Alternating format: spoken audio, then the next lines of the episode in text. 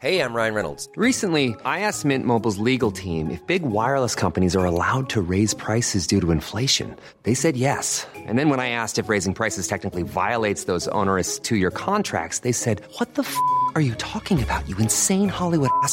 So to recap, we're cutting the price of Mint Unlimited from $30 a month to just $15 a month. Give it a try at mintmobile.com slash switch. $45 upfront for three months plus taxes and fees. Promo rate for new customers for limited time. Unlimited more than 40 gigabytes per month. Slows. Full terms at mintmobile.com.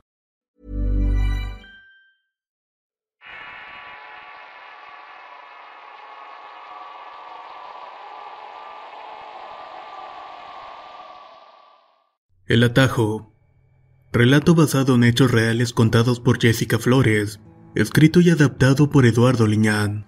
Desde niño a mi esposo y a mí nos suceden cosas que se podrían calificar como paranormales.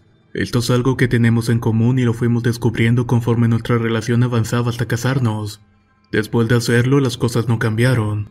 Aunque nos fuimos acostumbrando a ver y escuchar cosas extrañas de nuestro hogar y entorno, este es un relato que le sucedió a él siendo joven. Ambos crecimos en el estado de Veracruz y él es oriundo de San Andrés Tuxtla, mientras que yo me crié en el puerto. Él tendría unos 17 años y asistía al CETI 110 de esa comunidad. Como era de costumbre al término de las clases, caminaba con un par de compañeras a la parada del camión que pasaba por donde ellos vivían. Siempre las esperaba para acompañarlas e irse juntos para no correr riesgos, ya que la escuela estaba muy alejada del pueblo. Sin embargo, y luego de esperar casi por una hora el transporte no pasaba, los tres se comenzaron a desesperar y decidieron caminar hasta otra parada, lugar donde pasaban otras rutas que iban para el mismo rumbo. No se ponían de acuerdo en irse o quedarse, pero dado de que ya era tarde y estaba cayendo la noche y quedaban pocos minutos de luz decidieron irse. Tenían que caminar casi dos kilómetros a la parada de la siguiente ruta. No llevaban unos metros recorridos cuando a mi esposo se le ocurrió tomar un atajo para llegar más rápido, y así no tener que hacer un largo rodeo. Había un camino que atravesaba un cerro y que mucha gente tomaba para llegar más rápido a la parada de camión. Estaba completamente montado y la vereda se había formado por el transitar de la gente. Las jóvenes confiaron en él y no dudaron en seguirlo. El camino se hizo relativamente corto entre pláticas y bromas. Las penumbras apenas se comenzaban a apoderar de aquel camino rodeado por el cerro. Y casi a la mitad del camino mi esposo vio a lo lejos algo muy extraño recargado sobre un árbol de palo mulato. Los tres alertaron y comenzaron a caminar lentamente, hasta saber qué era aquello que estaban viendo.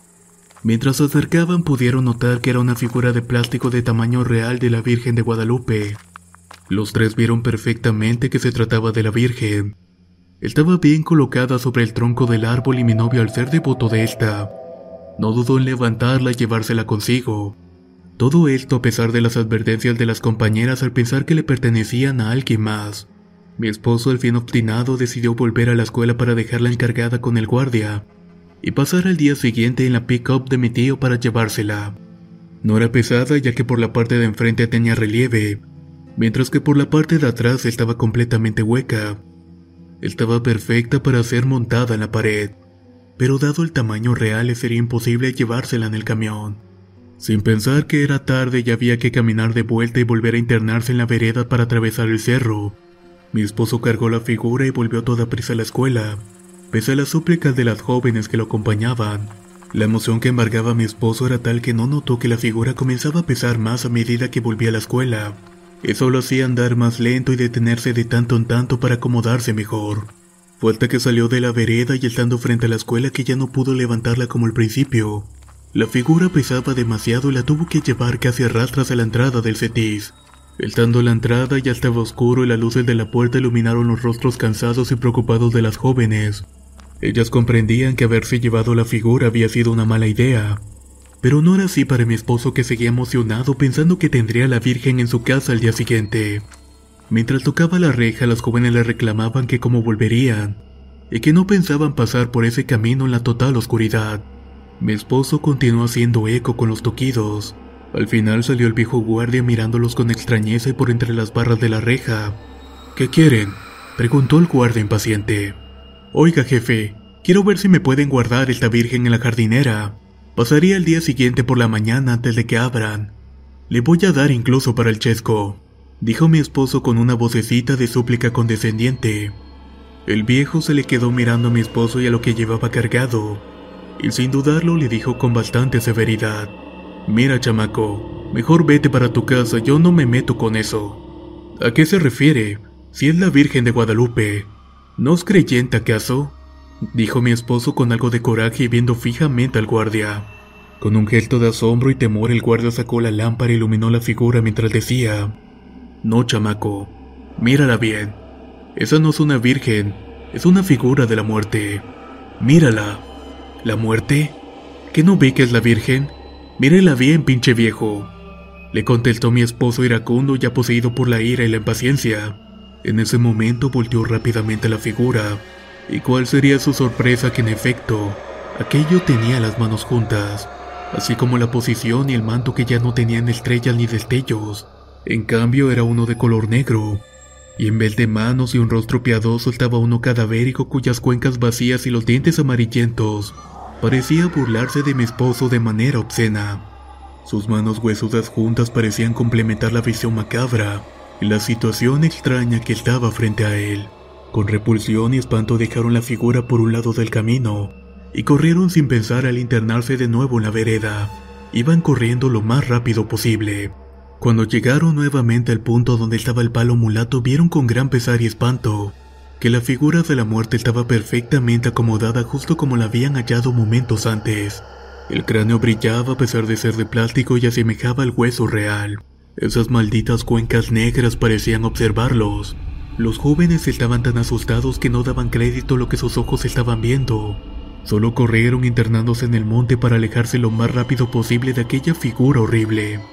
Abriéndose paso entre la maleza por fin llegaron a un camino pavimentado. Como ahí pasaban vehículos, una de las chicas sin medir nada le hizo parada un taxi. Solo lo abordó para alejarse lo más rápido posible del sitio. Mientras mi esposo y su amiga corrían por toda la avenida hasta que cada quien tomó diferentes rumbos, perdiéndose cada quien de vista. Mi esposo luego de correr por un largo rato por fin llegó a su casa con el corazón saliéndose del pecho. Él estaba sudando copiosamente y estaba pálido. Sin querer hablar con nadie, tan solo se metió a su habitación y se encerró hasta la mañana siguiente. Con mucho pesar se fue al CETIS. Ahí se enteró que su amiga la que había perdido de vista en su loca carrera la noche anterior. Estaba hospitalizada por una crisis de asma y ansiedad. Su otra amiga no había asistido a clases, aunque después supo que estaba en su casa asustada y sin querer salir de esta. Este relato me lo contó mi esposo cuando nos conocimos y ha sido una de las cuatro experiencias que ha tenido con la muerte. Por escalofriante que pudiera parecer, esto en realidad le pasó. Cada que lo cuenta se llena de un pavor y un miedo terrible, al recordar que a pesar de sonar imposible, la muerte apareció nuevamente parada en aquel árbol.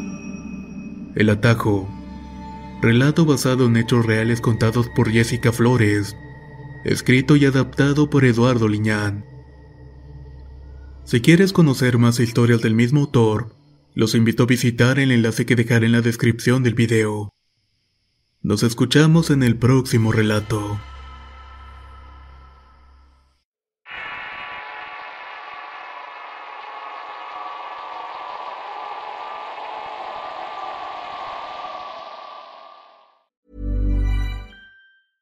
Even when we're on a budget, we still deserve nice things. Quince is a place to scoop up stunning high-end goods for 50 to 80% less than similar brands.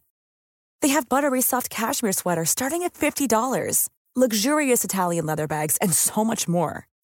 Plus, Quince only works with factories that use safe, ethical, and responsible manufacturing.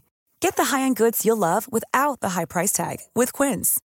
Go to quince.com/style for free shipping and 365-day returns. Hey, folks, I'm Mark Marin from the WTF Podcast, and this episode is brought to you by Kleenex Ultra Soft Tissues, your ally to help tackle your allergy symptoms this season. I love the change of seasons, but nobody loves pollen and all those other things floating in the air that make you sneeze during this nice weather. Kleenex Ultra Soft Tissues are hypoallergenic and allergist approved, so fight back against watery eyes and runny noses without worrying about irritating your skin. For this allergy season, grab Kleenex and face allergies head on.